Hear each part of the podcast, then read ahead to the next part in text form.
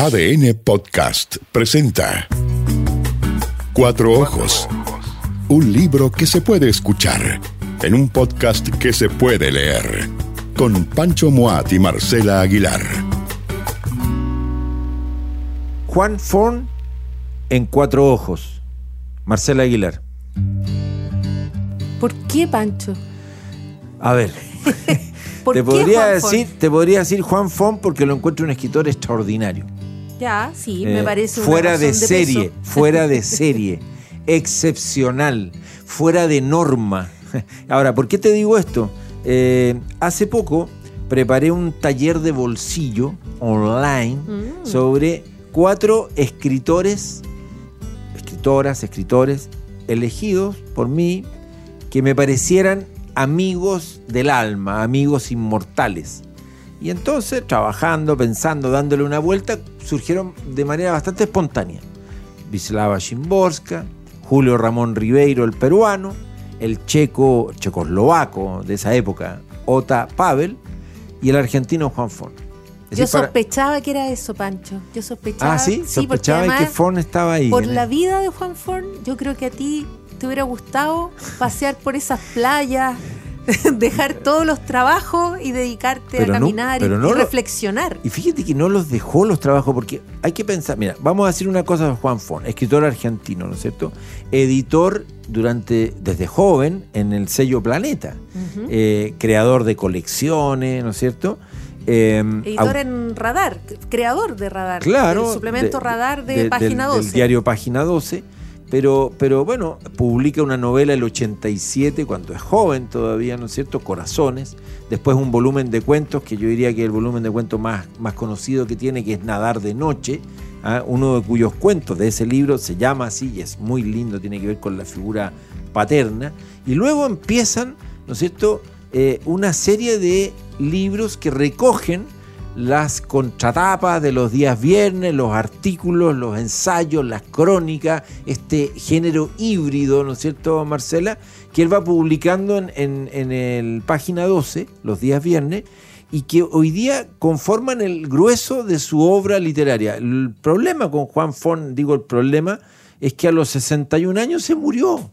Se murió en el invierno del 2021, con apenas 61 años, efectivamente vivía en Villa Gesell, ¿no es cierto? Ah, con vista al mar, pero un gallo con un temperamento que trabajaba como chino y que por mucho que se haya ido de la gran ciudad para ir a encontrarse con la naturaleza y pensar en las playas, esa imagen como media idílica que tú acabas No de... es real, No, no es real. El tipo era un obsesivo y siguió siendo ese editor obsesivo de- del sello Planeta, eh, eh, trabajando esta, esta página de, de esta contraportada los viernes, donde se le, se le iba el alma a, a Fon. Decían que él había inventado un nuevo género, ¿no? Un nuevo género literario, que era esta como micro columna. La el- contraportada. Claro, el microensayo, que, que era lo que cabía en, en ese espacio de, de la página del diario. ¿Y sabéis lo que es muy loco de, de los textos que va trabajando Fon a lo largo de su vida y que están reunidos hoy día? Porque mira, les voy a nombrar.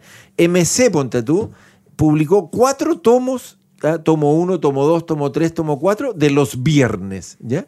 Ah, que reúnen esta contraportada de los viernes. El mismo sello MC, y acá le voy a robar un rato eh, eh, uno de los libros que trajo Marcela, eh, publica La Tierra Elegida, ¿no es cierto? Luego publican Ningún hombre es una isla.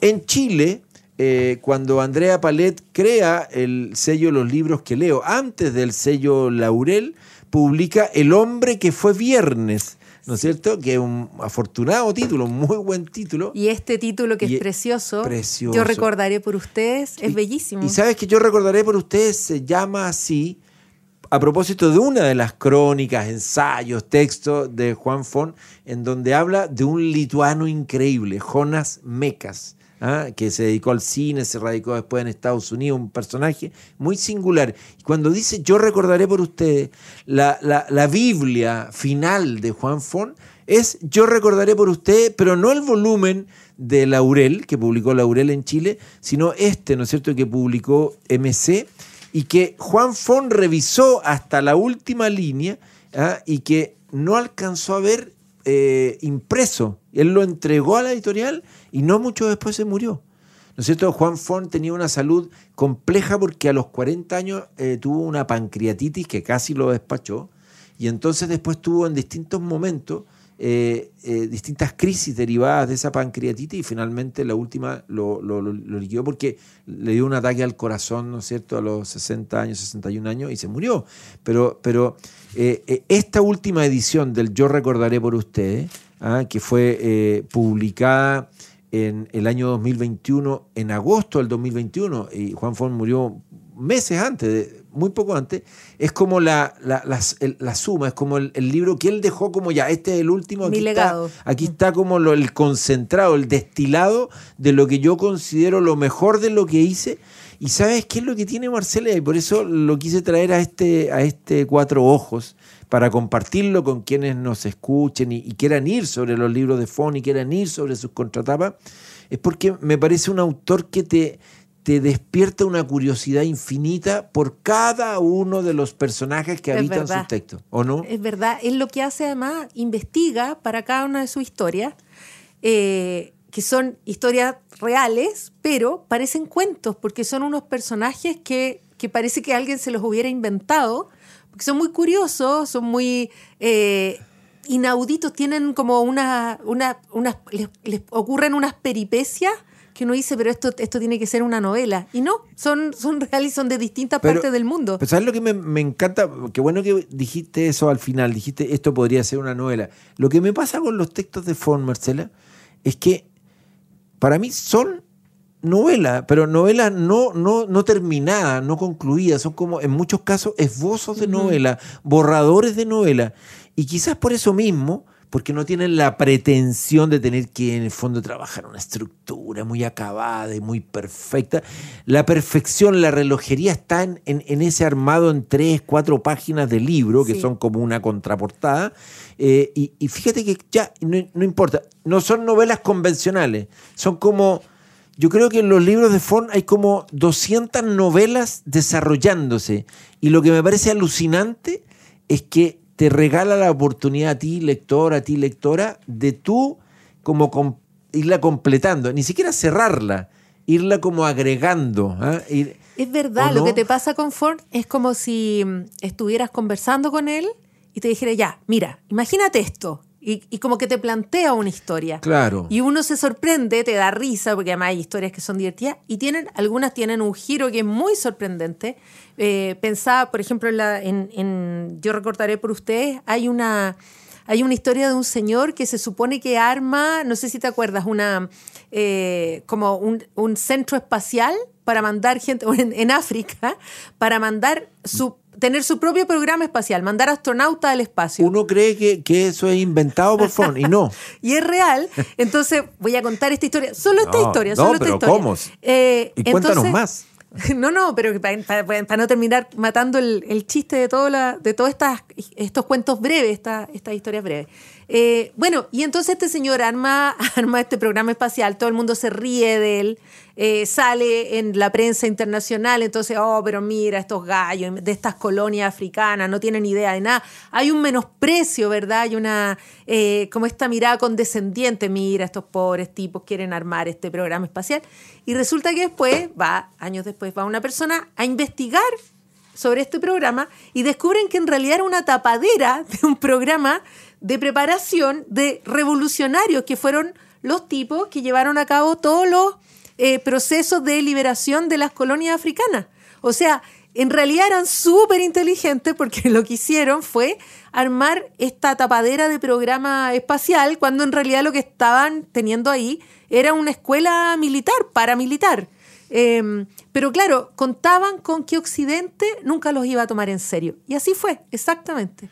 Fíjate que em, en, el volumen Los Viernes, tomo 2, eh, en la crónica El Amigo Imaginario, eh, se refiere a Joseph Brodsky, que es uno de sus autores fetiche, ¿eh? en el caso de, Juan Fon. Y es muy, muy linda una cita, ¿no es cierto?, en donde se, Joseph Brodsky en un momento dice, todo escritor tiene un amigo imaginario. ¿ah? Y a mí eso me hizo mucho sentido cuando estaba pensando en estos escritores amigos que amigos de uno, ¿no con los que uno se sienta a conversar, a dialogar, que no te piden nada a cambio, porque tú abrías el libro y ahí están ellos y entonces dialogan contigo y te cuentan una historia y uno la cierra cuando no quiere que le cuenten más o al contrario la, mantiene abierta todo el rato. Y dice, todo escritor tiene un amigo imaginario. Y después dijo, soy un poeta judío, mi lengua es la rusa, solo escribo en inglés para encontrarme con él, para hacer lo único que se puede hacer por un hombre mejor, seguir la conversación. En eso consisten, creo yo, las civilizaciones. Seguir la conversación. En eso consisten, creo yo, las civilizaciones. Se está refiriendo al poeta Auden, Oden, ¿no es cierto? Eh, que era su, su, autor, su amigo imaginario, eh, con quien apenas alcanzó a trabar eh, relación y se murió. Y se murió Auden. A mí me hizo tanto sentido eso porque yo nunca le mandé un correo a Juan Fon, sin embargo tenía su correo porque tengo un amigo que vive en Machalí que es un fanático de, la, de las crónicas de Fon, que todos los viernes me, me, la mandaba temprano, apenas aparecía en página 2, se la subían a internet, él me mandaba la crónica de Fon, como que la tuviera antes que nadie, él ya la había leído y me dice, cuando la tengas leída, Pancho, eh, la comentamos. Entonces siempre fuimos dialogando en torno a Fon. Un día le dije, ¿tenía el correo Fon? Por supuesto, me dice, si yo me carteo con él, yo me comunico con él. Como tantos lectores de sus contratapas le escribían a Juan Fon, dialogaban con Juan Fon, le decían, me encantó esta historia. ¿Y ¿Por qué no le escribiste nunca, Pancho? Y nunca le, porque se, bueno, te voy a contar una historia, que la vamos, la vamos aquí a, a desclasificar en este podcast eh, Cuatro Ojos. Cuando la Andrea Palet publicó en Laurel eh, el, el, Yo recordaré por usted. Antes de, ah. de, de, Yo recordaré por usted, publicó El hombre que fue viernes, también sí, en Laurel. Sí, es ¿ah? verdad. Es decir, entonces, eh, no, miento, no, no. Pero este no, de, publicó de los, los, libros que, que leo. Cuando, cuando la Andrea publicó uh -huh. eh, esta selección de crónicas de Fon, yo me morí de envidia. ¿ah? Eh, en ese momento estábamos buscando libros para el sello Lolita, ¿no es cierto? Lolita Editores. ¿Por qué no se me dije, ocurrió? No, pero ¿cómo? Entonces le llamé a la Andrea, le dije, Andrea, los derechos de Fon están, tú los tenés pagados, comprados. Me dijo, no, pero por este libro sí, pero yo sé que él estaba comprometido con el Grupo Planeta, con MC, en fin, allá. Como que me, no me dio ninguna esperanza de que fuera posible. Entonces, como que efectivamente me, me, me inhibió. Y después, tiempo después, veo que Laurel publica Yo recordaré por usted. Ah, la hizo bien la, la Andrea. Es decir, fue muy sabia y, y, y, pilla y además hizo bien su trabajo de editora. Cuidó y protegió los materiales. Ella ya tenía, había te hecho. Conocía, Pancho, había, te conocía, ah, sabía sí, cómo desalentar. Ah, exacto, me liquidó, pero lo hizo bien, lo hizo bien. Pero ¿sabes lo que celebro de, de lo que hizo Andrea Palet en este caso? publicando a Fon es que nos regaló unos libros increíbles.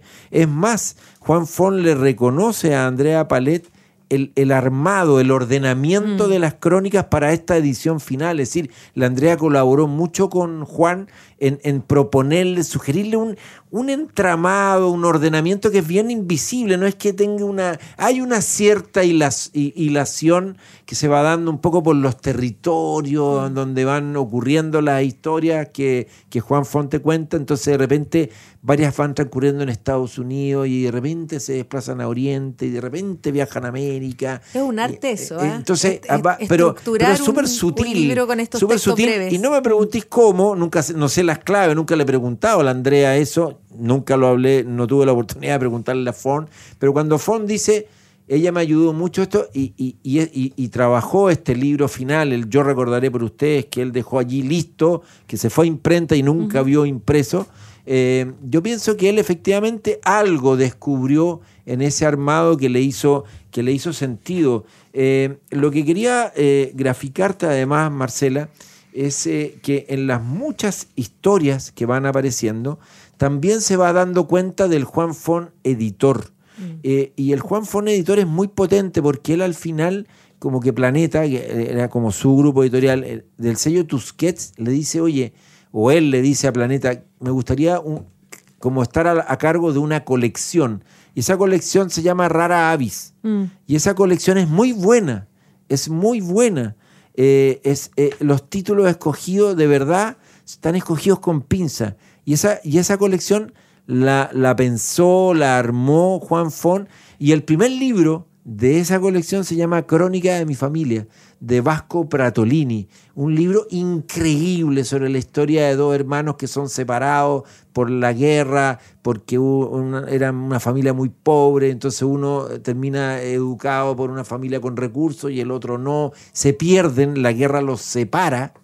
Y entonces eh, Vasco Pratolini en algún momento, que es uno de esos dos hermanos, decide como reconstruir la historia de, se llama Crónica de mi familia, y ese es el primer libro que inaugura la colección eh, Rara Avis. En esa colección, Marcela, está la desaparición de Mayorana, de Leonardo Chacha, que también es una crónica que está en una de las contratapas, ¿no es cierto?, de los viernes, que es este físico italiano que desaparece el 38, antes de que se cree la bomba atómica y la bomba atómica, y todos sospechan de que sabía demasiado y veía que la física iba por mal camino, y que la física iba a terminar fabricando la bomba atómica, que esta bomba atómica iba a dejar la escoba en el mundo, y él veía como inevitable ser parte de eso y desaparece del mundo el año 38, pero para siempre, Marcela. Hasta el día de hoy nunca se ha sabido qué pasó con Mayorana. Estamos, van a cumplirse 100 años en un rato más de la desaparición de Mayorana. Y Chacha hace un libro increíble. Y lo que hace Fon, y aquí por eso recojo lo de Fon, como Fon bailando, y, lo que hace Fon con, con, publicar la desaparición de Mayorana es, en el fondo, traernos gran literatura. Y eso es lo que hace todo el rato en sus contraportadas. Y yo por eso lo encuentro un escritor, por eso decía al principio, a lo mejor con exceso de entusiasmo, extraordinario, fuera de serie, fuera de norma. Y que te cae bien, además. Me caía bien, yo no tenía nada que. Era un fumador impresionante, no sé. Eh, dice que paseaba por la playa recogiendo piedra mientras reflexionaba sobre las muchas cosas que leía, pero nada de esto eh, le venía por generación espontánea. Era un investigador, un documentalista de, de lo que de lo que se, no solo de, la vida de escritores, Marcela, de pintores, de cineastas, de fotógrafos. Y, fue un, buen traductor también, Pancho. Tradujo, aquí veo yo, a Yasunari Kawabata, a Hunter S. Thompson, a John Cheever. Yo me imagino esos, esos textos de Cheever eh, traducidos eh, por él. Tienen, creo que hay ahí un diálogo subterráneo con, con, su propia literatura. Nadar de noche es un, es un cuento que perfectamente podría haber sido de Cheever. Eh, para quien no haya leído ese cuento, lo recomiendo totalmente porque además es eh, la recreación de una experiencia que creo que todos alguna vez hemos, hemos tenido o de, una u otra forma, que es eh, encontrarnos, dialogar con alguien a quien hemos perdido. Totalmente. Fíjate que dentro de esas, crónicas, historias, Marce, que, que podrían ser novelas, podrían ser películas, una de ellas, eh, que está en el libro Yo recordaré por usted, es mujeres coreanas convertidas en esclavas sexuales del ejército japonés cuando eran menores de edad entre 1937 y el fin de la guerra, en 1945. Entonces, ¿aló? ¿Qué?